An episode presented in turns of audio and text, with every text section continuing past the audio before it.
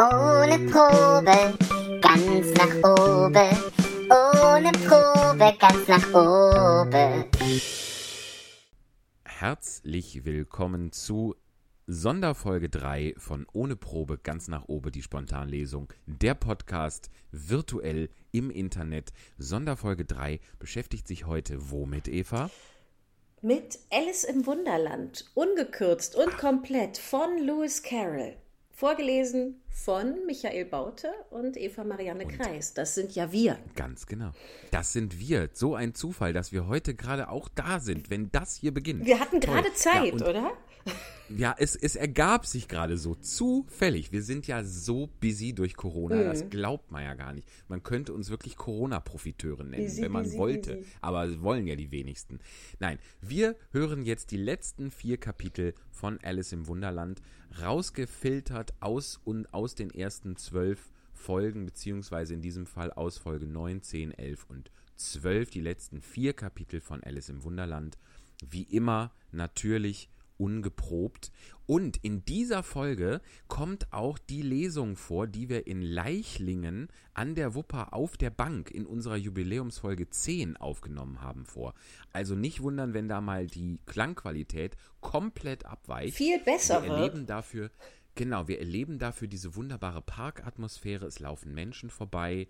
Äh, die Rezitatoren schämen sich leicht für das, was sie da tun, aber es gibt dem Ganzen eine besondere Note. Ich freue mich darauf. Und ich werde schon wieder. Ich höre mir das auch nochmal an. Ich, ich werde schon wieder ein bisschen traurig, weil mit dieser Folge des äh, Alice im Wunderland Podcasts ja Alice im Wunderland schon wieder vorbei ist und ich die Geschichte wirklich sehr, sehr gerne mag. Das stimmt, das stimmt. Aber ehe wir, ehe wir noch trauriger werden, gehen wir schnell rein und wir hören auch ein allerletztes Mal, also fasse dich jetzt, Eva, wir hören ein allerletztes Mal das Alice im Wunderland Jingle von Jennifer Wienecke, geborene Kohl. Ich bleib tapfer. Ah. Ja, reiß dich zusammen. Ich mich, ich versuch's auch. Tschüss. Bis dann. Viel, Viel Spaß. Spaß. Alice im Wunderland. Alice im Wunderland.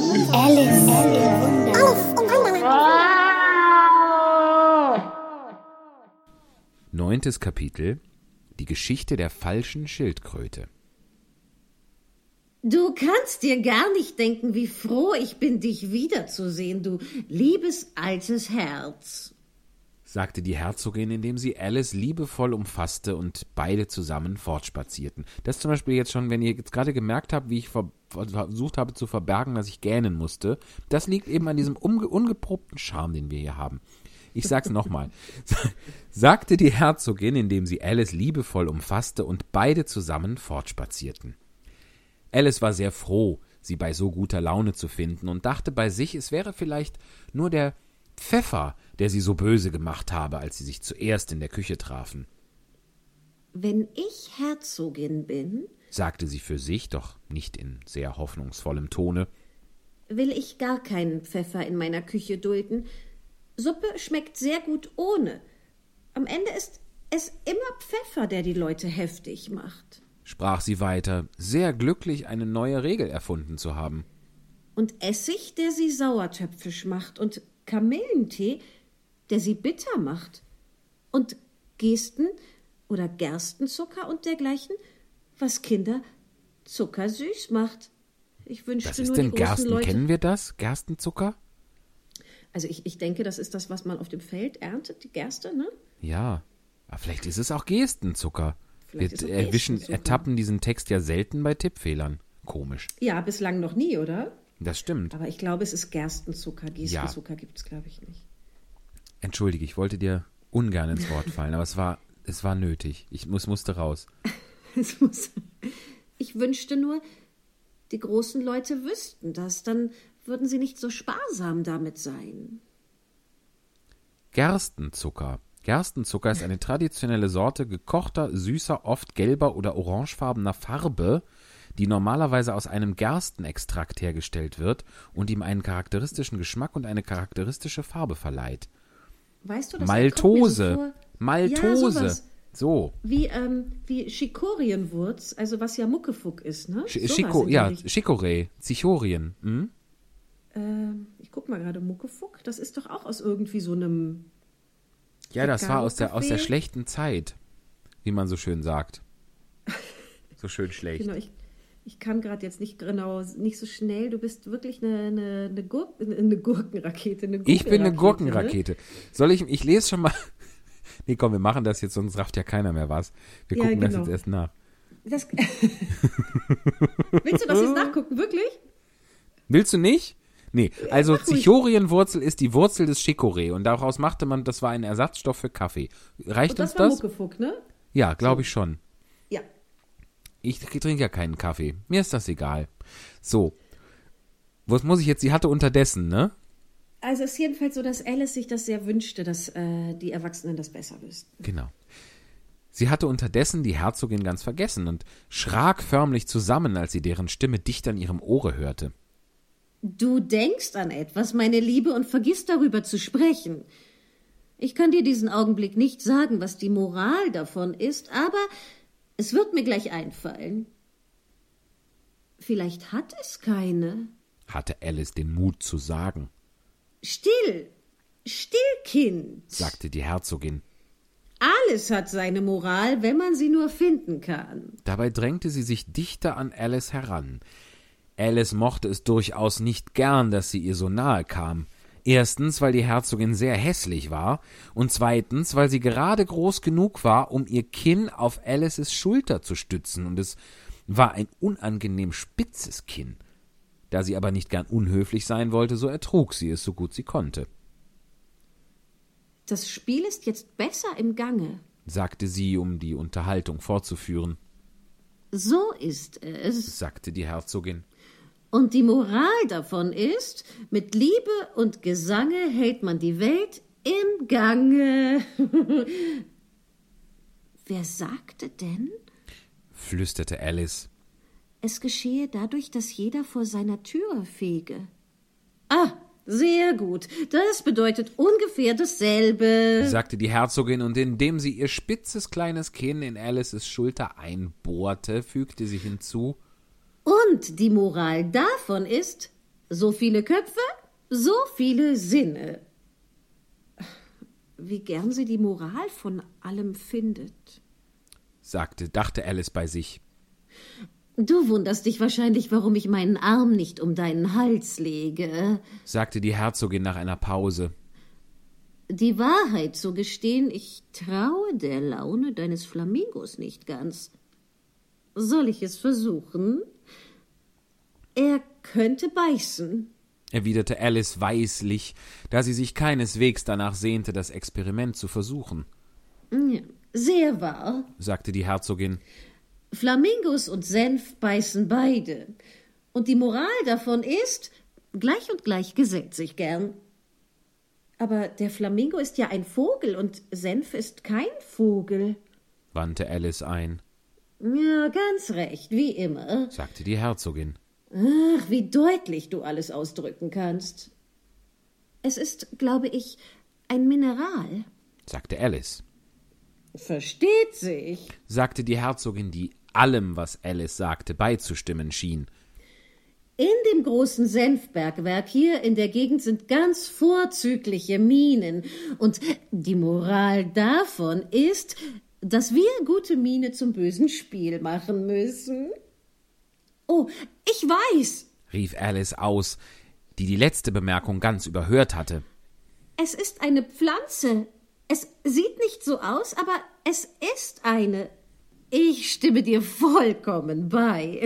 sagte die Herzogin, Und die Moral davon ist, sei, was du zu scheinen wünschest. Oder einfacher ausgedrückt, bilde dir nie ein, verschieden von dem zu sein, was anderen erscheint, das, was du warest oder gewesen sein möchtest, nicht verschieden von dem war, dass du, was du gewesen warest, ihnen erschienen wäre, als wäre es verschieden.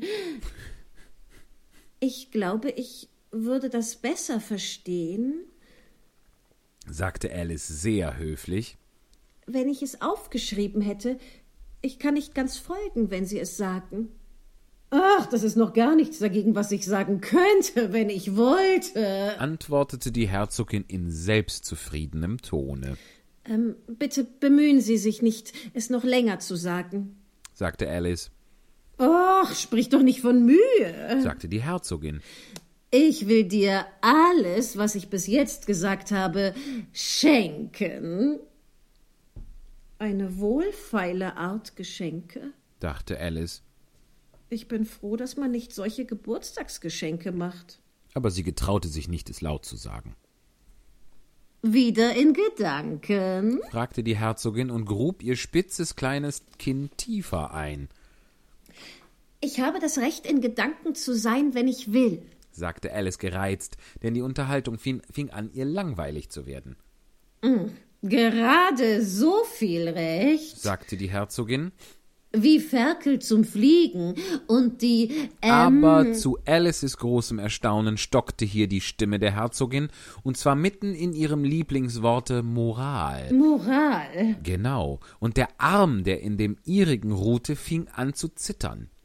Alice sah auf, und da stand die Königin vor ihnen, mit über der Brust gekreuzten Armen, schwarz blickend wie ein Gewitter. Ein Schöner Tag, äh, Majestät, fing die Herzogin mit leiser, schwacher Stimme an. Ich will Sie schön gewarnt haben, schrie die Königin und stampfte dabei mit dem Fuße. Fort!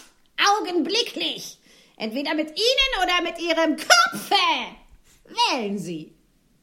Die Herzogin wählte und verschwand eilig. Wir wollen weiterspielen, sagte die Königin zu Alice, und diese, viel zu erschrocken, ein Wort zu erwidern, folgte ihr langsam nach dem Crocketfelde.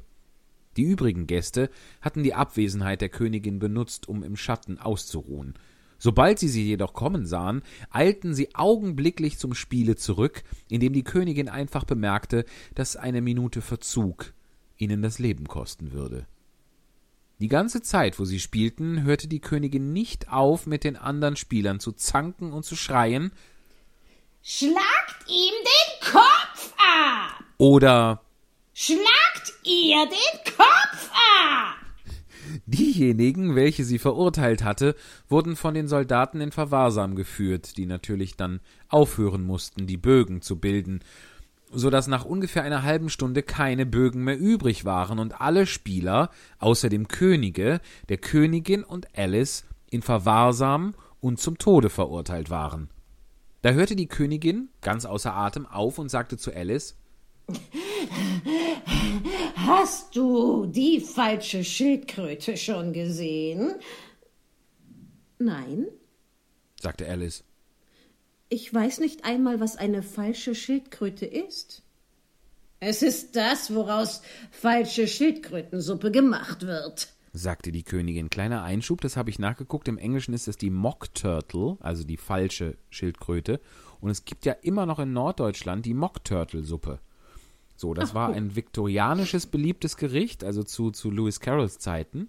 Und es gibt heute noch bei Wikipedia stand auch genau die Gegend, im Ammerland und noch irgendwo, Oldenburg oder so. Also eine, mhm. eine Suppe, die es gab wohl irgendwie halt Schildkrötensuppe, die war aber selten und teuer und dann hat man die irgendwie mit mit äh, mit Schafskopf und Schafsfuß und so hat man versucht den Geschmack nachzuahmen. Das ist die Mock Turtle Suppe. Gibt's noch. Was ganz anderes reingetan. Interessant. Ja, genau, aber irgendwie irgendwie guckt, dass das dann so ähnlich schmeckt. Also die, eigentlich ist das die Mock Turtle. Und gibt's ja im Norden gibt's die Mock Turtle Suppe, ne? So. Mock Turtle. Ja. So, also, das, die fragen sich jetzt gerade, was das ist. Ich habe weder eine gesehen noch von einer gehört, sagte Alice. Komm schnell, sagte die Königin. Sie soll dir ihre Geschichte erzählen. Als sie miteinander fortgingen, hörte Alice den König leise zu der ganzen Versammlung sagen Ihr seid alle begnadigt. Ach, das ist ein Glück, sagte sie für sich, denn sie war über die vielen Enthauptungen, welche die Königin angeordnet hatte, ganz außer sich gewesen.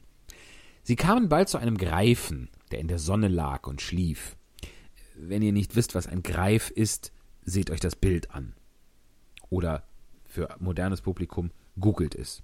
So, bei Harry Potter Hippogreif, ungefähr sowas auf, du Faulpelz! sagte die Königin. Und bringe dies kleine Fräulein zu der falschen Schildkröte, sie möchte gerne ihre Geschichte hören. Ich muss zurück und nach einigen Hinrichtungen sehen, die ich angeordnet habe. Damit ging sie fort und ließ Alice mit dem Greifen allein. Der Anblick des Tieres gefiel Alice nicht recht, aber im Ganzen genommen dachte sie, würde es ebenso sicher sein, bei ihm zu bleiben, als dieser grausamen Königin zu folgen. Sie wartete also. Der Greif richtete sich auf und rieb sich die Augen. Darauf sah er der Königin nach, bis sie verschwunden war, dann schüttelte er sich. Ein köstlicher Spaß, sagte der Greif, halb zu sich selbst, halb zu Alice. Was ist ein Spaß? fragte Alice. Sie, sagte der Greif, es ist alles ihre Einbildung. Das. Niemand wird niemals nicht hingerichtet. Komm schnell. Jeder sagt hier, komm schnell, dachte Alice, indem sie ihm langsam nachging. So viel bin ich in meinem Leben nicht hin und her kommandiert worden, nein, in meinem ganzen Leben nicht. Sie brauchten nicht weit zu gehen, als sie schon die falsche Schildkröte in der Entfernung sahen, wie sie einsam und traurig auf einem Felsenriffe saß. Und als sie näher kamen, hörte Alice sie seufzen, als ob ihr das Herz brechen wollte. Sie bedauerte sie herzlich. Was für einen Kummer hat sie? fragte sie den Greifen, und der Greif antwortete fast in denselben Worten wie zuvor Es ist alles ihre Einbildung, das Sie hat keinen Kummer nicht. Komm, schnell. Sie gingen also an die falsche Schildkröte heran, die sie mit tränenschweren Augen anblickte, aber nichts sagte. Die kleine Mamsell hier, sprach der Greif, sie sagt, sie möchte gern deine Geschichte wissen, sagt sie. Ich will sie ihr erzählen, sprach die falsche Schildkröte mit tiefer, hohler Stimme, setzt euch beide her und sprecht kein Wort, bis ich fertig bin. Gut, sie setzten sich hin und keiner sprach mehrere Minuten lang. Alice dachte bei sich, ich begreife nicht, wie sie je fertig werden kann, wenn sie nicht anfängt. Aber sie wartete geduldig. Einst, sagte die falsche Schildkröte endlich mit einem tiefen Seufzer, war ich eine wirkliche Schildkröte? Auf diese Worte folgte ein sehr langes Schweigen, nur hin und wieder unterbrochen durch den Ausruf des Greifen und durch das heftige Schluchzen der falschen Schildkröte. Alice wäre beinahe aufgestanden und hätte gesagt Ja, danke sehr für die interessante Geschichte. Aber sie konnte nicht umhin zu denken, dass doch noch etwas kommen müsse. Daher blieb sie sitzen und sagte nichts. Als wir klein waren, sprach die falsche Schildkröte endlich weiter, und zwar ruhiger, obgleich sie noch hin und wieder schluchzte, gingen wir zur Schule in der See. Die Lehrerin war eine alte Schildkröte. Wir nannten sie Mamsell Schaltier. Warum nanntet ihr sie Mamsell Schaltier? fragte Alice sie schallt hier oder sie schallt da alle Tage. Darum, sagte die falsche Schildkröte ärgerlich, du bist wirklich sehr dumm.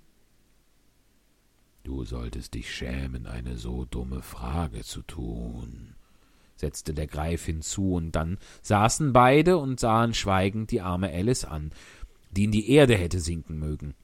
Endlich sagte der Greif zu der falschen Schildkröte Fahr zu, alte Kutsche.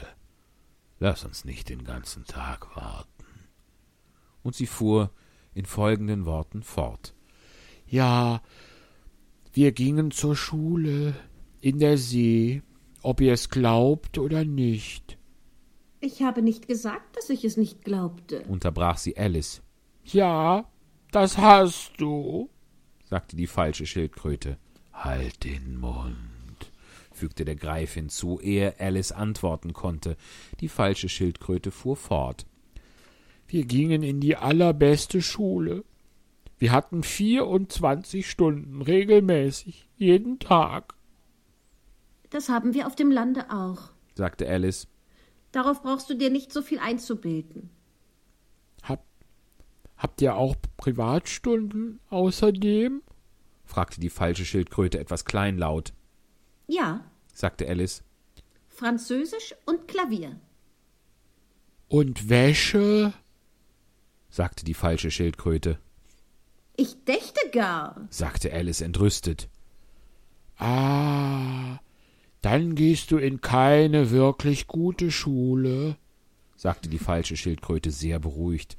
In unserer Schule stand immer am Ende der Rechnung Französisch, Klavierspielen, Wäsche, extra. Das könnt ihr nicht sehr nötig gehabt haben, sagte Alice. Wenn ihr auf dem Grund des Meeres wohntet. Ich konnte keine Privatstunden bezahlen, sagte die falsche Schildkröte mit einem Seufzer. Ich nahm nur den regelmäßigen Unterricht. Und was war das? fragte Alice. Legen und treiben natürlich zuallererst, erwiderte die falsche Schildkröte. Und dann die vier Abteilungen vom Rechnen. Zusehen, abziehen, vervielfraßen und stehlen. Ich habe nie von Vervielfraßen gehört, warf Alice ein. Was ist das? Der Greif erhob beide Klauen voller Verwunderung. Nie von viel Vervielfraßen gehört? rief er aus. Du weißt, was Verhungern ist, vermute ich. Ja, sagte Alice unsicher. Es heißt nichts essen und davon sterben. Nun, fuhr der Greif fort, wenn du nicht verstehst, was Vervielfraßen ist, dann bist du ein Pinsel. Alice hatte allen Mut verloren, sich weiter danach zu erkundigen und wandte sich daher an die falsche Schildkröte mit der Frage Was hattet ihr sonst noch zu lernen? Nun, erstens Gewichte, erwiderte die falsche Schildkröte, indem sie die Gegenstände an den Pfoten aufzählte. Gewichte, alte und neue, mit Seographie, dann Springen. Der Springelehrer war ein alter Stockfisch, der einmal wöchentlich zu kommen pflegte. Er lehrte uns Pfoten reiben und Unarten, meerschwimmig springen, schillern und imponieren. Wie war denn das? fragte Alice. Ich kann es dir nicht selbst zeigen, sagte die falsche Schildkröte. Ich bin zu steif, und der Greif hat es nicht gelernt. Hatte keine Zeit, sagte der Greif. Ich hatte aber Stunden bei dem Lehrer der alten Sprachen. Das war ein alter Barsch. Ja, das war er. Bei dem bin ich nicht gewesen, sagte die falsche Schildkröte mit einem Seufzer. das ist so ein Scheiß. Er lehrte Zebräisch und Greifisch, sagten sie immer. Das tat er auch. Das tat er auch. Und besonders lass sein, sagte der Greif, indem er ebenfalls seufzte, worauf beide Tiere sich das Gesicht mit den Pfoten bedeckten. Und wie viele Schüler wart ihr denn in einer Klasse? sagte Alice, die schnell auf einen anderen Gegenstand kommen wollte. Zehn den ersten, sagte die falsche Schildkröte. Neun den nächsten.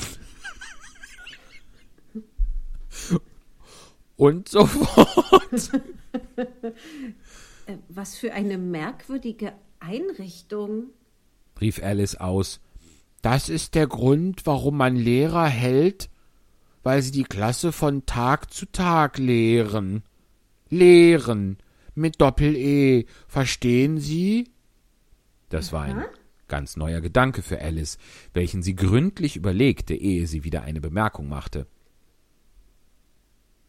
Den elften Tag müssen dann alle frei gehabt haben? Natürlich, sagte die falsche Schildkröte. Und wie wurde es dann den zwölften Tag gemacht? fuhr Alice eifrig fort. Das ist genug von St Nee, das ist der Greif, Entschuldigung. Das ist genug von Stunden, unterbrach der Greif sehr bestimmt. Erzähle ihr jetzt etwas von den Spielen. Das zehnte Kapitel live von der Parkbank in Leichlingen an der Wupper. Jetzt ist sogar Parkoffice. gerade windstill. Das gefällt mir gut. Dafür hört man ein Motorrad. Man kann nicht alles haben. Das Hummerballett. Die falsche Schildkröte seufzte tief auf und wischte sich mit dem Rücken ihrer Pfote die Augen. Sie sah Alice an und versuchte zu sprechen, aber ein bis zwei Minuten lang erstickte lautes Schluchzen ihre Stimme. Sieht aus, als ob sie einen Knochen in der Kehle hätte.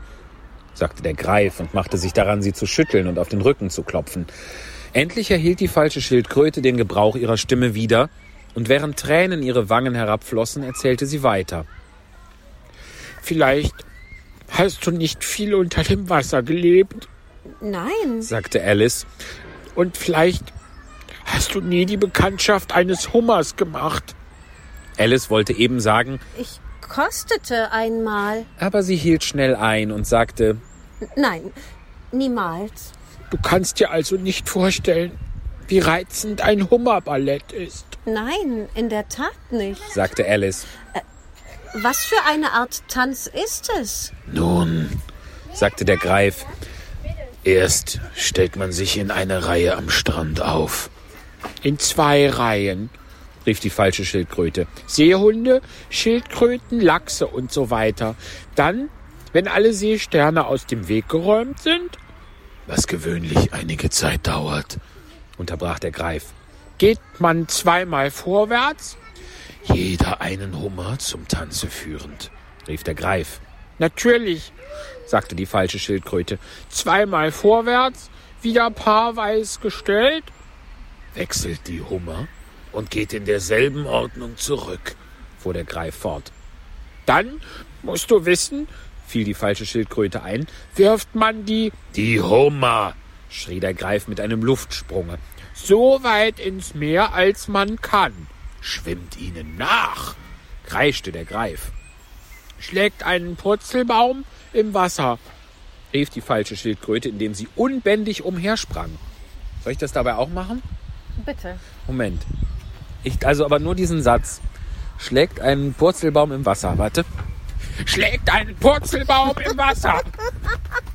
Mir ist irgendwas aus der Tasche gefallen. Nee, das sind. Das ist nicht von dir. Nein, das sind Zigarettenschachtel. Die lag da die ganze Zeit schon zwischen den Bänken. So, ich setze mich wieder hin. Was habe ich jetzt gemacht? Ich bin unbändig umhergesprungen. Ja, es war auch sehr hübsch. Ich, Ja. An der Stelle wünschte ich mir die Live-Lesung zurück. ja, schade, dass du da nicht Aber fotografieren Für kannst, die gerade mit Live-Lesung wäre auch super. Hier kam ein Junge vorbeigefahren an den beiden Mädchen mit dem Teddy. Ja. Und der sagte, wer seid ihr denn? Und die Mädchen, Mädels. und dann ist der Junge mit dem Fahrrad hingefallen. Das ist alles passiert, während ich hier den. Das ist ja unfassbar. Ihr habt das wahrscheinlich gehört mit den Mädels. Aber wo sind denn die Mädels hin? Weg am Die sind jetzt hier nicht ins Wasser gegangen. Die sind wieder weggegangen. Vor allem hätten die sich jetzt hier Total bis auf den. Badeanzug ausgezogen und wären ins Wasser gegangen. Möglicherweise. Die, we- weißt du, hast du mal gesehen, wie tief die Wupper ist? Gar nicht tief, oder? Handbreit Ja. irgendwie. Da kannst du gerade mit dem Kanu. Naja, Deswegen können die halt auch einen Teddybär als Bademeister haben. das stimmt. So, also, weiter.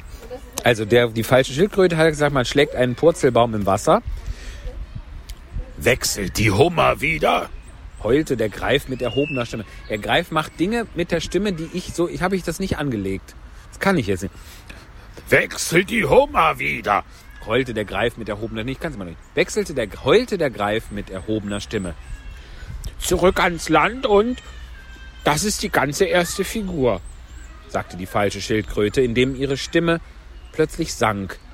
Und beide Tiere, die bis dahin wie toll umhergesprungen waren, setzten sich sehr betrübt und still nieder und sahen Alice an, Es muss ein sehr hübscher Tanz sein. sagte Alice ängstlich, Möchtest du eine kleine Probe sehen? fragte die falsche Schildkröte, Sehr gern. sagte Alice, Komm, lass uns die erste Figur versuchen. sagte die falsche Schildkröte zum Greifen. Wir können es ohne Hummer, glaube ich. Wer soll singen? Oh, singe du, sagte der Greif. Ich habe die Worte vergessen. So fingen sie denn an, feierlich im Kreise um Alice zu tanzen. Zuweilen traten sie ihr auf die Füße, wenn sie ihr zu nahe kamen. Entschuldigung. Die falsche Schildkröte sang dazu sehr langsam und traurig folgendes.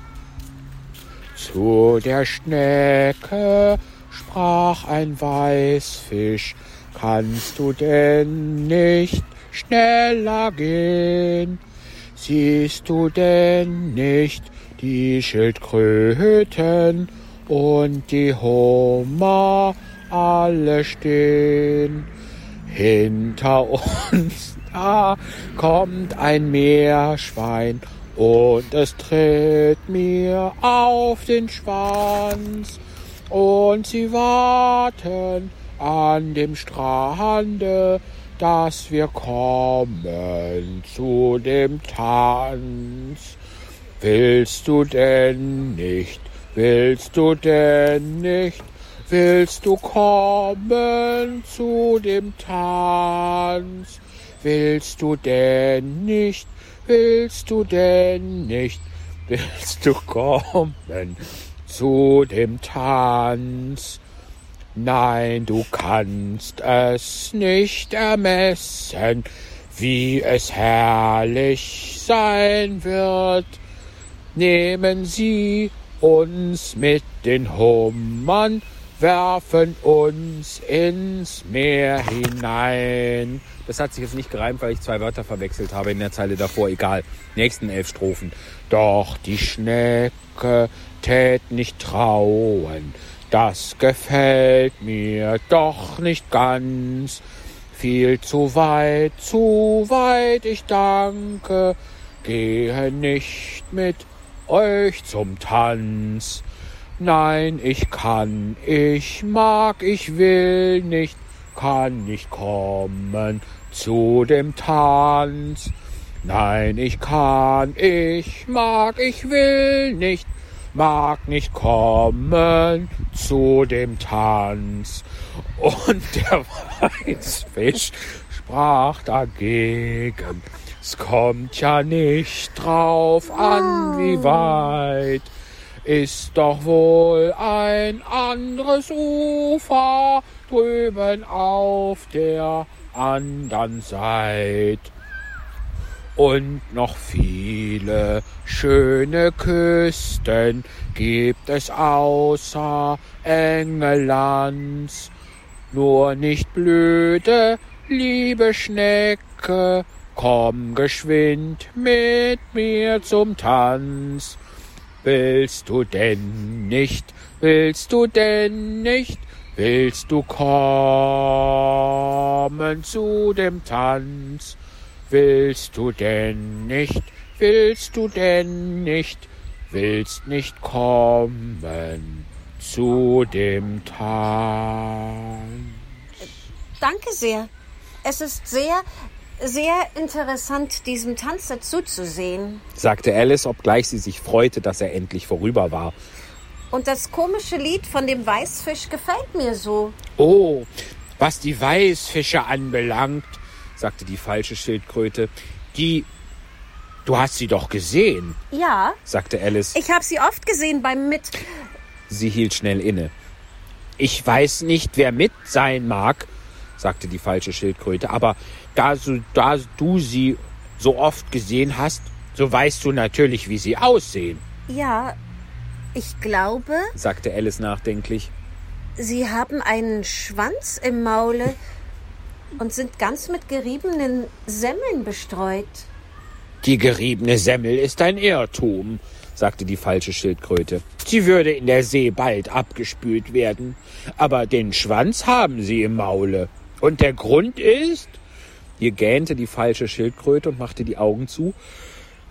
sage ihr alles, sage ihr alles das von dem Grunde. sprach sie zum Greifen, Der Grund ist, sagte der Greif. dass sie durchaus im Hummerballett mittanzen wollten. So wurden sie denn in die See hineingeworfen. So mussten sie denn sehr weit fallen. So kamen ihnen denn die Schwänze in die Mäuler. So konnten sie sie denn nicht wieder herausbekommen. So ist es, Danke dir. sagte Alice. Es ist sehr interessant. Ich habe nie so viel vom Weißfisch zu hören bekommen. Ich kann dir noch mehr über ihn sagen, wenn du willst, sagte der Greif. Weißt du, warum er Weißfisch heißt? Ich habe darüber noch nicht nachgedacht. sagte Alice. Warum? Darum eben, sagte der Greif mit tiefer feierlicher Stimme. Weil man so wenig von ihm weiß. Nun aber musst du uns auch etwas von deinen Abenteuern erzählen.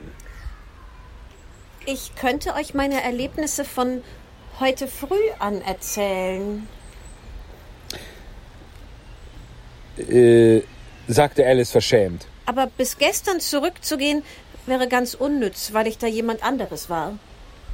Erkläre das deutlich, sagte die falsche Schildkröte. Nein, die Erlebnisse erst, sagte der Greif in ungeduldigem Tone. Erklärungen nehmen so schrecklich viel Zeit fort. Alice fing also an, ihnen ihre Abenteuer von da an zu erzählen, wo sie das weiße Kaninchen zuerst gesehen hatte. Im Anfange war sie etwas ängstlich, die beiden Tiere kamen ihr so nah, eins auf jeder Seite, und sperrten Augen und Mund so weit auf, aber nach und nach wurde sie dreister. Ihre Zuhörer waren ganz ruhig, bis sie an die Stelle kam, wo sie der Raupe Ihr seid alt, Vater Martin, er gesagt hatte, und wo lauter andere Worte gekommen waren, da holt die falsche Schildkröte tief Atem und sagte, Das ist sehr merkwürdig. Es ist alles so merkwürdig wie nur möglich, sagte der Greif. Es kam ganz verschieden, wiederholte die falsche Schildkröte gedankenvoll. Ich möchte Sie wohl etwas hersagen hören. Sage ihr, dass sie anfangen soll. Sie sah den Greifen an, als ob sie dächte, dass er einigen Einfluss auf Alice habe. Steh auf und sage her, preisend mit viel schönen Reden, sagte der Greif.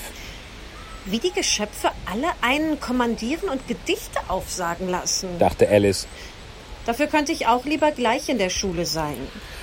Sie stand jedoch auf und fing an, das Gedicht herzusagen. Aber ihr Kopf war so voll von dem Hummerballett, dass sie kaum wusste, was sie sagte, und die Worte kamen sehr sonderbar. Preisend mit viel schönen Kniffen scheinen Scheren Wert und Zahl. Stand der Hummer vor dem Spiegel in der schönen roten Schal. Herrlich, sprach der Fürst der Krebse, steht mir dieser lange Bart, rückt die Füße mit der Nase auswärts, als er dieses sagt. Das ist anders, als ich's als Kind gesagt habe, sagte der Greif. Ich habe es zwar noch niemals gehört, sagte die falsche Schildkröte, aber es klingt wie blühender Unsinn.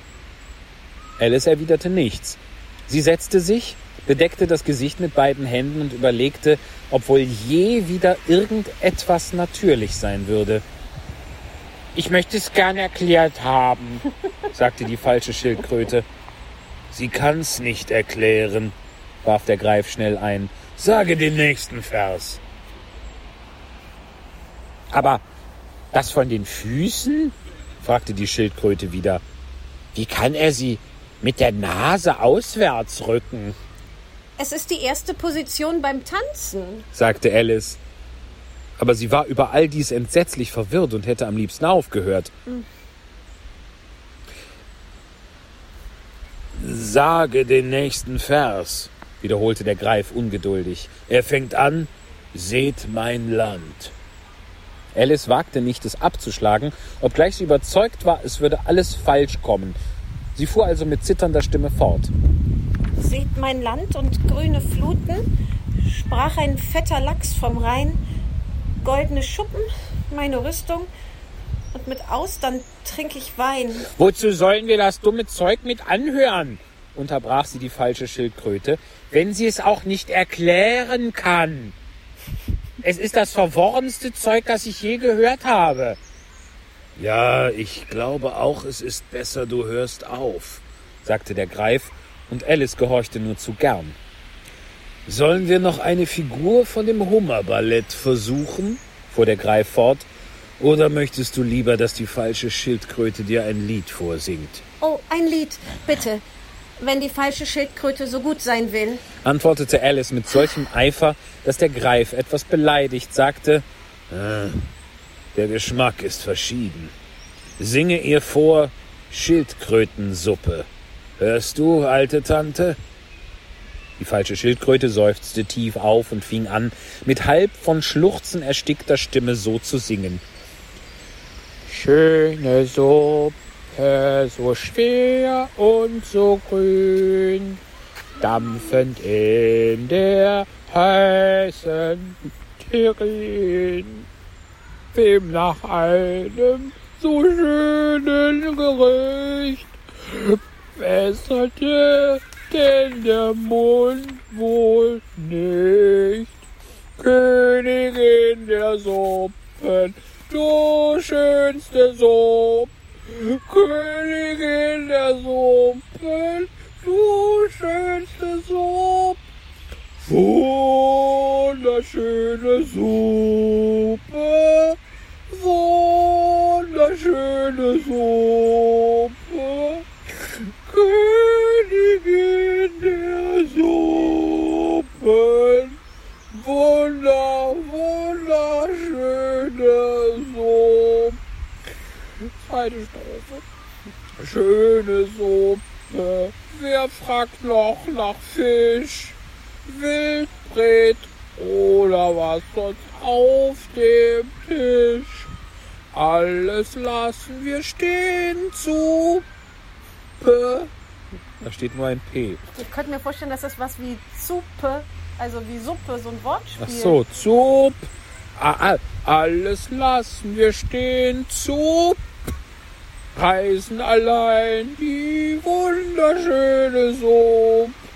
Preisen allein die wunderschöne Suppe. Wunderschöne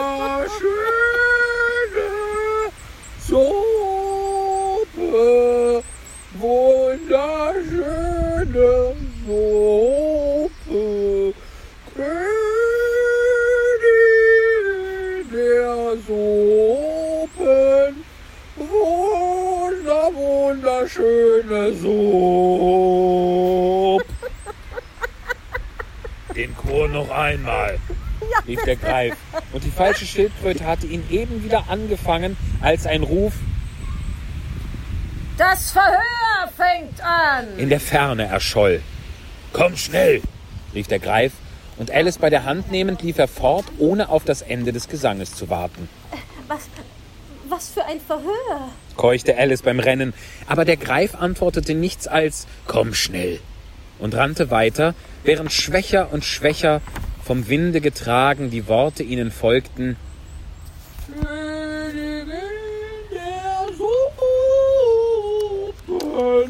Suppen. Wunderschöne Suppe. Hier geht's jetzt los. Ungeprobt wie eh und je, das elfte Kapitel. Wer hat die Kuchen gestohlen? Der König und die Königin der Herzen saßen auf ihrem Throne, als sie ankamen, und eine große Menge war um sie versammelt. Allerlei kleine Vögel und Tiere, außerdem das ganze Pack Karten. Der Bube stand vor ihnen in Ketten, einen Soldaten an jeder Seite, um ihn zu bewachen. Dicht bei dem Könige befanden sich das weiße Kaninchen, eine Trompete in einer Hand, in der anderen eine Pergamentrolle. Im Mittelpunkt des Gerichtshofes stand ein Tisch mit, einem, mit einer Schüssel voll Torten. Meine Katzen rebellieren hier an der Tür. Ich habe sie eben ausgesperrt, weil es, äh, naja, gut. Die haben so verstanden, äh, hat hier jemand Kuchen gesagt? Ja, das ist jetzt wahrscheinlich, das kann tatsächlich gut sein. Stand auf jeden Fall eine Schüssel mit, stand ein, meine Güte, stand ein Tisch mit einer Schüssel voll Torten. Sie sahen so appetitlich aus, dass der bloße Anblick Alice ganz hungrig darauf machte. Ich wünschte, Sie machten schnell mit dem Verhör und reichten die Erfrischungen herum. aber dazu schien wenig Aussicht zu sein, so dass sie anfing, alles genau in Augenschein zu nehmen, um sich die Zeit zu vertreiben.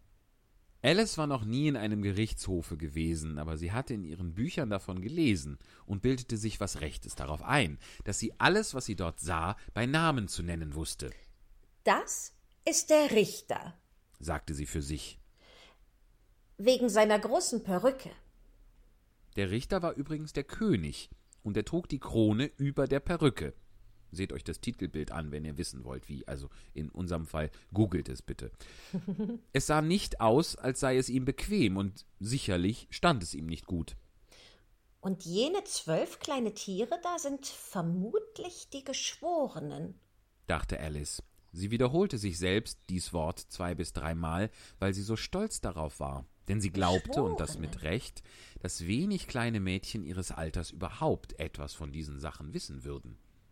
Die zwölf Geschworenen schrieben alle sehr eifrig auf Schiefertafeln. Was tun Sie? fragte Alice den Greifen ins Ohr. Sie können ja noch nichts aufzuschreiben haben, ehe das Verhör beginnt. Sie schreiben ihre Namen auf, sagte ihr der Greif ins Ohr, weil sie bange sind, sie zu vergessen, ehe das Verhör zu Ende ist. Dumme Dinger! fing Alice entrüstet ganz laut an, aber sie hielt augenblicklich inne, denn das weiße Kaninchen rief aus Ruhe im Saal. Und der König setzte seine Brille auf und blickte spähend umher, um zu sehen, wer da gesprochen habe. Alice konnte ganz deutlich sehen, dass Entschuldigung, dass alle Geschworene dumme Dinger auf ihre Tafeln schrieben. Und sie merkte auch, dass einer von ihnen nicht wusste, wie es geschrieben wird, und seinen Nachbarn fragen musste. Die Tafeln werden in einem schönen Zustande sein, wenn das Verhör vorüber ist, dachte Alice. Einer der Geschworenen hatte einen Tafelstein, der quiekste. Das konnte Alice natürlich nicht aushalten. Sie ging auf die andere Seite des Saales, gelangte dicht hinter ihn und fand sehr bald eine Gelegenheit, den Tafelstein fortzunehmen. Was ist denn ein Tafelstein? Naja, sie hatte es so schnell getan, dass der arme kleine Geschworene, es war Wabbel, durchaus nicht begreifen konnte, wo sein Griffel hingekommen war. Nachdem er ihn also überall gesucht hatte, musste er sich endlich entschließen, mit einem Finger zu schreiben, und das war von sehr geringem Nutzen, da es keine Spuren auf der Tafel zurückließ. Herold, verlies die Anklage, sagte der König. Da blies das weiße Kaninchen dreimal in die Trompete, entfaltete darauf die Pergamentrolle und las wie folgt. Königin, Sibuk Kuchen, Juchai Sasa Juchi. Kör Bube kam, die Kuchen nahm. Wo sind sie nun? Oh weh! Gebt euer Urteil ab, sprach der König zu den Geschworenen. Noch nicht, noch nicht, unterbrach ihn das Kaninchen schnell. Da kommt noch vielerlei erst. Lasst den ersten Zeugen eintreten, sagte der König worauf das Kaninchen dreimal in die Trompete blies und ausrief Erster Zeuge. Der erste Zeuge war der Hutmacher. Er kam herein, eine Tasse in der Hand und in der anderen ein Stück Butterbrot haltend.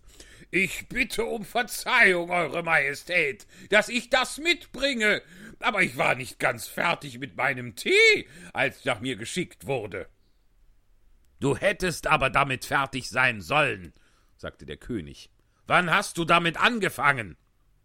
Der Hutmacher sah den Faselhasen an, der ihm in den Gerichtssaal gefolgt war, Arm in Arm mit dem Murmeltier, von dem wir ja vor Wochen schon geklärt haben, dass es eigentlich eine Schlafmaus sein müsste. Nun gut, die Übersetzung halt.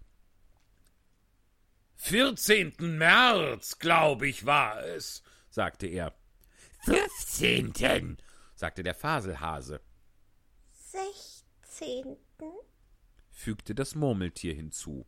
Nehmt das zu Protokoll, sagte der König zu den Geschworenen, und die Geschworenen schrieben eifrig die drei Daten auf ihre Tafeln, addierten sie dann und machten die Summe zu Groschen und Pfennigen. Nimm deinen Hut ab, sagte der König zum Hutmacher. Es ist nicht meiner, sagte der Hutmacher. Gestohlen, rief der König zu den Geschworenen gewendet aus, welche sogleich die Tatsache notierten. Ich halte sie zum Verkauf, fügte der Hutmacher als Erklärung hinzu. Ich habe keinen eigenen. Ich bin ein Hutmacher. Da setzte sich die Königin die Brille auf und fing an, den Hutmacher scharf zu beobachten, was ihn sehr blass und unruhig machte. Gib du deine Aussage, sprach der König, und sei nicht ängstlich, oder ich lasse dich auf der Stelle hängen. Dies beruhigte den Zeugen augenscheinlich nicht. Er stand abwechselnd auf dem linken und rechten Fuße, sah die Königin mit großem Unbehagen an und in seiner Befangenheit biss er ein großes Stück aus seiner Teetasse statt aus seinem Butterbrot. Gerade in diesem Augenblick spürte Alice eine seltsame Empfindung, die sie sich durchaus nicht erklären konnte, bis sie endlich merkte, was es war. Sie fing wieder an zu wachsen. Und sie wollte sogleich aufstehen und den Gerichtshof verlassen, aber nach weiterer Überlegung beschloss sie zu bleiben, wo sie war, solange sie Platz genug hatte. Du brauchtest mich wirklich nicht so zu drängen, sagte das Murmeltier, welches neben ihr saß. Ich kann kaum atmen. Ich kann nicht dafür, sagte Alice bescheiden. Ich wachse. Du hast kein Recht dazu, hier zu wachsen, sagte das Murmeltier. Rede nicht solchen Unsinn, sagte Alice dreister. Du weißt recht gut, dass du auch wächst. Ja, aber ich wachse in vernünftigem Maßstabe, sagte das Murmeltier nicht auf so eine lächerliche Art. Dabei stand es verdrießlich auf und ging an die andere Seite des Saales. Die ganze Zeit über hatte die Königin unablässig den Hutmacher angestarrt, und gerade als das Murmeltier durch den Saal ging, sprach sie zu einem der Gerichtsbeamten. Bringe mir die Liste der Sänger mit im ich sag es nochmal. Bringe mir die Liste der Sänger im letzten Konzerte. Worauf der unglückliche Hutmacher so zitterte, dass ihm beide Schuhe abflogen. Gib deine Aussage, wiederholte der König ärgerlich, oder ich werde dich hinrichten lassen, ob du dich ängstigst oder nicht. Ich bin ein armer Mann, Eure Majestät, begann der Hutmacher mit zitternder Stimme, und ich hatte eben erst meinen Tee angefangen, nicht länger als eine Woche ungefähr, und da die Butterbrote so dünn wurden, und es Teller und Töpfe in den Tee schneite. Teller und Töpfe? Was? fragte der König. Es fing mit dem Tee an, erwiderte der Hutmacher. Natürlich fangen Teller und Töpfe mit einem Tee an. Hältst du mich für einen Esel? Rede weiter. Ich bin ein armer Mann, fuhr der Hutmacher fort, und seitdem schneite alles. Der Faselhase sagte nur Nein, ich habe nichts gesagt, unterbrach ihn der Faselhase schnell. Du hast's wohl gesagt, rief der Hutmacher. Ich leugne es, sagte der Faselhase. Er leugnet es, sagte der König. Lasst den Teil der Aussage fort. Gut. Auf jeden Fall hat's das Murmeltier gesagt, fuhr der Hutmacher fort, indem er sich ängstlich umsah, ob es auch leugnen würde, auch leugnen würde, aber das Murmeltier leugnete nichts denn es war fest eingeschlafen. Dann, sprach der Hutmacher weiter, schnitt ich noch etwas Butterbrot. Aber was hat das Murmeltier gesagt? fragte einer der Geschworenen. Das ist mir ganz entfallen, sagte der Hutmacher. Aber es muss dir wieder einfallen, sagte der König, sonst lasse ich dich köpfen. Der unglückliche Hutmacher ließ Tasse und Butterbrot fallen und ließ sich auf ein Knie nieder. Ich bin ein armseliger Mann, Euer Majestät, fing er an. Du bist ein sehr armseliger Redner, sagte der König. Hier klatschte eins der Meerschweinchen Beifall, was sofort von den Gerichtsdienern unterdrückt wurde. Da dies ein etwas schweres Wort ist, so will ich beschreiben, wie es gemacht wurde. Es war ein großer Leinwandsack bei der Hand mit Schnüren zum Zusammenziehen. Da hinein wurde das Meerschweinchen gesteckt, den Kopf nach unten, und dann saßen sie drauf. Es ist mir lieb, dass ich das gesehen habe, dachte Alice. Ich habe so oft in der Zeitung am Ende eines Verhörs gelesen, das Publikum fing an, Beifall zu klatschen, was aber sofort von den Gerichtsdienern unterdrückt wurde, und ich konnte bis jetzt nie verstehen, was es bedeutete. Wenn dies alles ist, was du zu sagen hast, so kannst du abtreten, fuhr der König fort. Ich kann nichts mehr abtreten, sagte der Hutmacher. Ich stehe so schon auf den Strümpfen. Dann kannst du abwarten, bis du wieder gefragt wirst, erwiderte der König.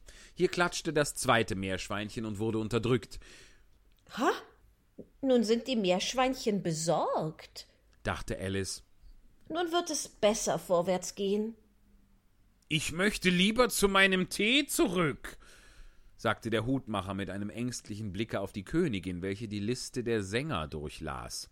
Du kannst gehen, sagte der König, worauf der Hutmacher eilig den Gerichtssaal verließ, ohne sich einmal Zeit zu nehmen, seine Schuhe anzuziehen.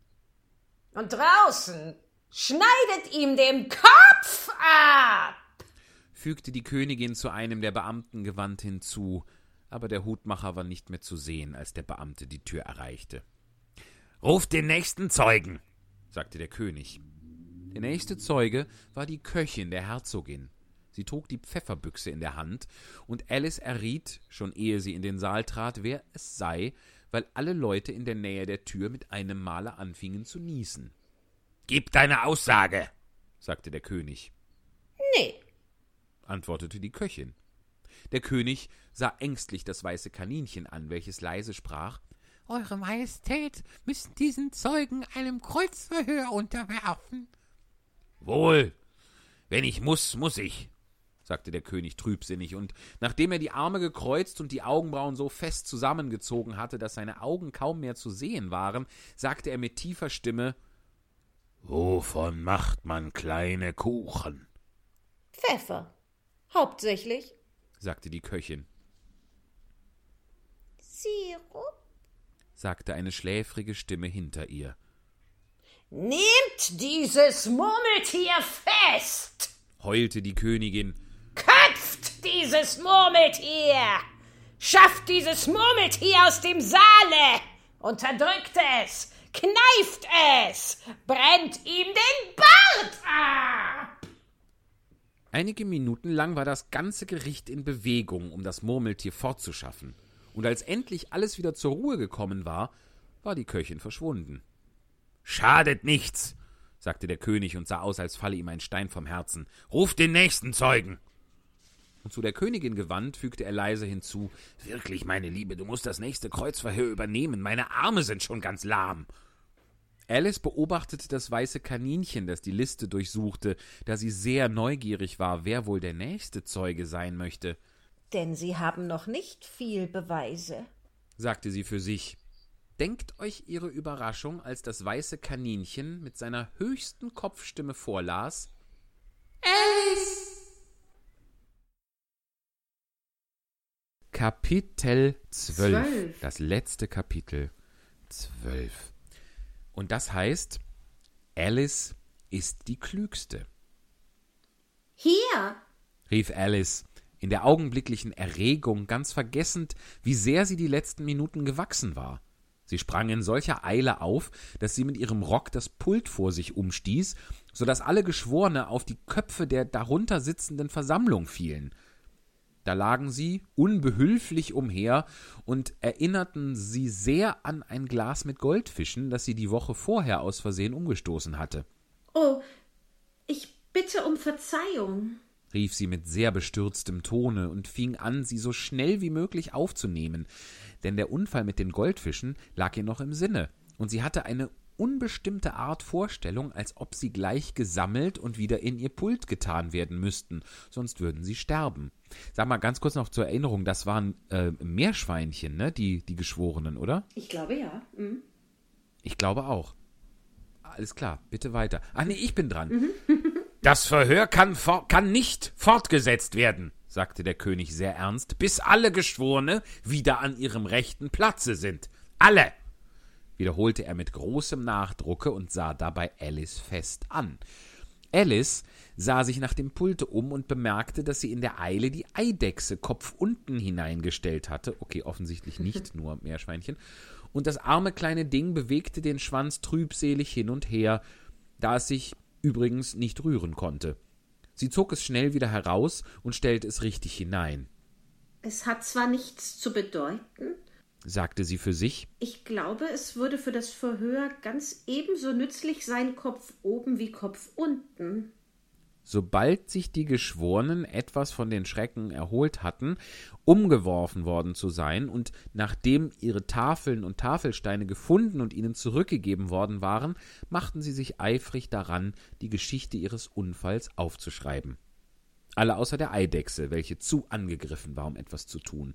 Sie saß nur mit offenem Maule da und starrte die Saaldecke an. Was weißt du von dieser Angelegenheit? fragte der König Alice. Nichts, sagte Alice. Durchaus nichts, drang der König in sie. Durchaus nichts, sagte Alice. Das ist sehr wichtig, sagte der König, indem er sich an die Geschworenen wandte. Sie wollten dies eben auf ihre Tafeln schreiben, als das weiße Kaninchen ihn unterbrach. Unwichtig, meinten Eure Majestät natürlich, sagte es in sehr ehrfurchtsvollem Tone, wobei es ihn aber mit Stirnrunzeln und verdrießlichem Gesichte ansah. Unwichtig natürlich, meinte ich, bestätigte der König eilig und fuhr mit halblauter Stimme für sich fort. Wichtig, unwichtig, unwichtig, wichtig, als ob er versuchte, welches Wort am besten klänge. Einige der Geschworenen schrieben auf wichtig und einige unwichtig. Alice konnte dies sehen, da sie nahe genug dran war, um ihre Tafeln zu überblicken. Aber es kommt nicht das geringste darauf an, dachte sie bei sich. In diesem Augenblick rief der König, der eifrig in seinem Notizbuche geschrieben hatte, plötzlich aus Still und las dann aus seinem Buche vor. 42. Gesetz. Alle Personen, die mehr als eine Meile hoch sind, haben den Gerichtshof zu verlassen. Alle sahen Alice an. Ich bin keine Meile groß, sagte Alice. Das bist du wohl, sagte der König. Beinahe zwei Meilen groß, fügte die Königin hinzu. Auf jeden Fall werde ich nicht fortgehen, sagte Alice. Übrigens ist das kein regelmäßiges Gesetz. Sie haben es sich eben erst ausgedacht. Es ist das älteste Gesetz in dem Buche, sagte der König. Dann müsste es Nummer eins sein, sagte Alice. Der König erbleichte und machte sein Notizbuch schnell zu. Äh, gebt euer Urteil ab, sagte er leise und mit zitternder Stimme zu den Geschworenen. Majestät, halten zu Gnaden, es sind noch mehr Beweise aufzunehmen, sagte das weiße Kaninchen, indem es eilig aufsprang. Dieses Papier ist soeben gefunden worden. Was enthält es? fragte die Königin. Ich habe es noch nicht geöffnet, sagte das weiße Kaninchen, aber es scheint ein Brief von dem Gefangenen an an jemand zu sein. Ja, das wird es wohl sein, sagte der König, wenn es nicht an niemand ist, was, wie bekannt, nicht oft vorkommt. An äh, wen ist es adressiert? fragte einer der Geschworenen. Es ist gar nicht adressiert, sagte das weiße Kaninchen. Überhaupt steht auf der Außenseite gar nichts. Es faltete bei diesen Worten das Papier auseinander und sprach weiter. Es ist übrigens gar kein Brief, es sind Verse. Sind sie in der Handschrift des Gefangenen? fragte ein anderer Geschworener.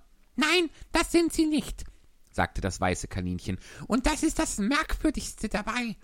Die Geschworenen sahen alle ganz verdutzt aus. Es muss eines anderen Handschrift nachgeahmt haben, sagte der König. Die Gesichter der Geschworenen klärten sich auf. Ah, der Bube bin ich, ne? Genau, mhm. hatten wir ja schon. Ähm, Eure Majestät halten zu Gnaden, sagte der Bube. Ich habe es nicht geschrieben, und niemand kann beweisen, dass ich es geschrieben habe. Es ist keine Unterschrift darunter. Wenn du nicht unterschrieben hast, sagte der König, so macht das die Sache nur schlimmer.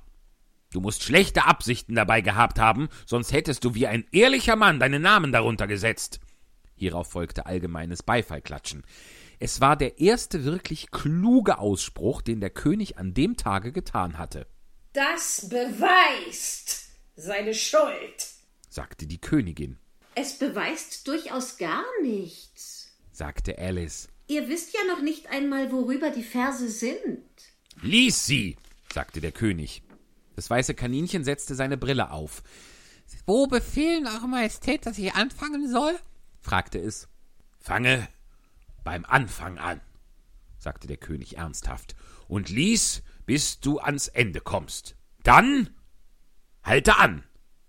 Dies waren die Verse welche das weiße Kaninchen vorlas. Ich höre ja, du warst bei ihr und dass er mir es gönnt. Sie sprach, sie hielte viel von mir, wenn ich nur schwimmen könnt. Er schrieb an sie, ich ginge nicht, nur wussten wir es gleich, wenn ihr viel an der Sache liegt, was würde dann aus euch? Ich gab ihr eins, sie gab ihm zwei, ihr gabt uns dreimal vier. Jetzt sind sie hier, er steht dabei, doch alle gehörten erst mir. Würd ich und sie vielleicht darein verwickelt und verfahren, vertraut er dir, sie zu befreien, gerade wie wir waren. Ich dachte schon in meinem Sinn, ehe sie den Anfall hätt, ihr wärt derjenige, der ihn, es und uns hindert hätt. Sag ihm, sag, sag ihm um keinen Preis, dass ihr die anderen lieber waren, denn keine Seele außer dir und mir darf dies erfahren. Das ist das wichtigste Beweisstück, das wir bis jetzt gehört haben, sagte der König, indem er sich die Hände rieb. Lasst also die Geschworenen. Wenn es einer von Ihnen erklären kann, sagte Alice, sie war die letzten paar Minuten so sehr gewachsen, dass sie sich gar nicht fürchtete, ihn zu unterbrechen. So will ich ihm sechs Dreier schenken. Ich finde, dass auch keine Spur von Sinn darin steckt. Die Geschworenen schrieben alle auf ihre Tafeln, sie findet, findet dass, auch keine Spur von, von Sinn darin ist. Steckt. Aber keiner versuchte, das Schrift zu. Schrift. Ich nehme noch einen Schluck. Aber keiner versuchte, das Schriftstück zu erklären. Wenn kein Sinn darin ist, sagte der König, das spart uns ja ungeheuer viel Zeit und Arbeit. Dann haben wir nicht nötig, ihn zu suchen. Und dennoch weiß ich nicht, fuhr er fort, indem er das Papier auf dem Knie ausbreitete und es prüfend beäugelte. Es kommt mir vor, dass könnte ich etwas Sinn darin finden, wenn ich nur schwimmen könnt. Du kannst nicht schwimmen, nicht wahr? wandte er sich an den Buben. Der Bube schüttelt traurig das Haupt. Sieh ich etwa so au danach aus? Was freilich nicht der Fall war, da er gänzlich aus Papier bestand. Das trifft zu, soweit, sagte der König und fuhr fort, die Verse leise durchzulesen. Nur wussten wir es gleich. Das sind die Geschworenen natürlich. Ich gab ihr eins, sie gab ihm zwei. Jawohl, so hat er's mit den Kuchen gemacht. Versteht sich, versteht sich. Aber es geht weiter. Jetzt sind sie hier, sagte Alice. Freilich, das sind sie ja. Er steht doch dabei sagte der König triumphierend und wies dabei nach den Kuchen auf dem Tische und nach dem Buben. Nichts kann klarer sein. Dann wieder, eh sie den Anfall hätt. Du hast nie einen Anfall gehabt, Liebe, glaube ich, sagte er zu der Königin. Niemals! rief die Königin wütend und warf dabei der Eidechse ein Tintenfass an den Kopf. Der unglückliche kleine Wabbel hatte aufgehört, mit dem Finger auf seiner Tafel zu schreiben, da er merkte, dass er keine Spuren hinterließ. Doch nun fing er eilig wieder an, indem er die Tinte benutzte, die von seinem Gesicht herabträufelte, solange dies vorhielt. Dann ist dies nicht dein Fall, sagte der König und blickte lächelnd in dem ganzen Saal herum. Alles blieb totenstill. Es ist ja ein Witz, fügte der König in ärgerlichem Tone hinzu. Sogleich lachte jedermann. Die Geschworenen sollen ihren Ausspruch tun, sagte der König wohl zum zwanzigsten Male. Nein! Nein! sagte die Königin. Erst das Urteil, der Ausspruch der Geschworenen nachher. Dummer Unsinn, sagte Alice laut. Was für ein Einfall, äh, was für ein Einfall, erst das Urteil haben zu wollen. Halt den Mund! sagte die Königin, indem sie purpurrot wurde. Ich will nicht, sagte Alice. Schlagt ihr den Kopf ab! brüllte die Königin so laut sie konnte. Niemand rührte sich. Wer fragt nach euch? Sagte Alice. Unterdessen hatte sie ihre volle Größe erreicht. Ihr seid nichts weiter als ein Spiel Karten. Bei diesen Worten erhob sich das ganze Spiel in die Luft und flog auf sie herab. Sie schrie auf, halb vor Furcht, halb vor Ärger, versuchte sie sich abzuwehren und merkte, dass sie am Ufer lag, den Kopf auf dem Schoße ihrer Schwester, welche leise einige welke Blätter fortnahm, die ihr von den Bäumen herunter aufs Gesicht gefallen waren. Wach auf, liebe Alice, sagte ihre Schwester. Du hast mal lange geschlafen. Oh, und ich habe einen so merkwürdigen Traum gehabt, sagte Alice, und sie erzählte ihrer Schwester, so gut sie sich erinnern konnte, alle die seltsamen Abenteuer, welche ihr eben gerade gelesen habt. Als sie fertig war, gab ihre Schwester ihr einen Kuss und sagte Es war ein sonderbarer Traum, das ist gewiss, aber nun lauf hinein zum Tee, es wird spät. Da stand Alice auf und rannte fort und dachte dabei, und zwar mit Recht, dass es doch ein wunderschöner Traum gewesen sei. Aber ihre Schwester blieb sitzen, wie sie sie verlassen hatte, den Kopf auf die Hand gestützt, blickte in die untergehende Sonne und dachte an die kleine Alice und ihre wunderbaren Abenteuer, bis auch sie auf ihre Weise zu träumen anfing, und dies war ihr Traum. Zuerst träumte sie von der kleinen Alice selbst, wieder sah sie die kleinen Händchen zusammengefaltet auf ihrem Knie und die klaren, sprechenden Augen, die zu ihr aufblickten. Sie konnte selbst den Ton ihrer Stimme hören und das komische Zurückwerfen des kleinen Köpfchens sehen, womit sie die einzelnen Haare abschüttete, die ihr immer wieder in die Augen kamen. Und je mehr sie zuhörte oder zuzuhören meinte, desto mehr belebte sich der ganze Platz um sie herum mit den seltsamen Geschöpfen aus ihrer kleinen Schwester Traum. Das lange Gras zu ihren Füßen rauschte, da das weiße Kaninchen vorbeihuschte. Die erschrockene Maus plätscherte durch den nahen Teich. Sie konnte das Klappern der Teetassen hören, wo der Faselhase und seine Freunde ihre immerwährende Mahlzeit hielten, und die gellende Stimme der Königin, die ihre unglücklichen Gäste zur Hinrichtung abschickte. Wieder nieste das Ferkelkind auf dem Schoße der Herzogin, während Pfannen und Schüsseln rundherum in Scherben brachen. Wieder erfüllten der Schrei des Greifes, das Quieken von dem Tafelstein der Eidechse und das Stöhnen des unterdrückten Meerschweinchens die Luft und vermischten sich mit dem Schluchzen der unglücklichen falschen Schildkröte in der Entfernung.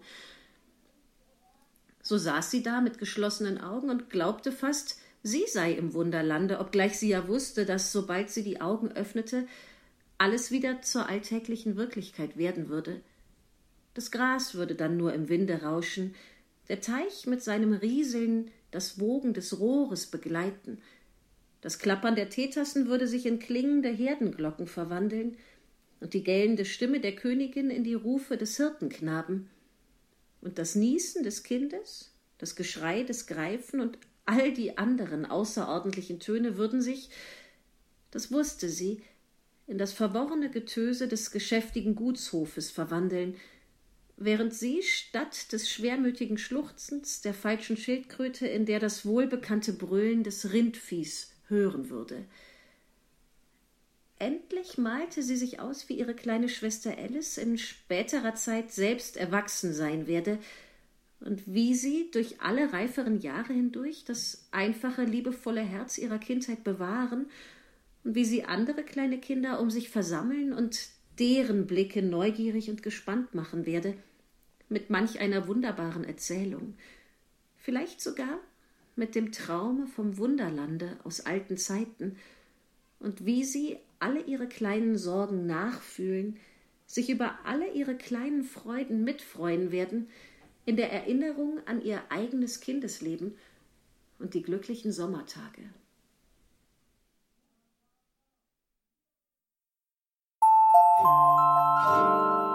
Alice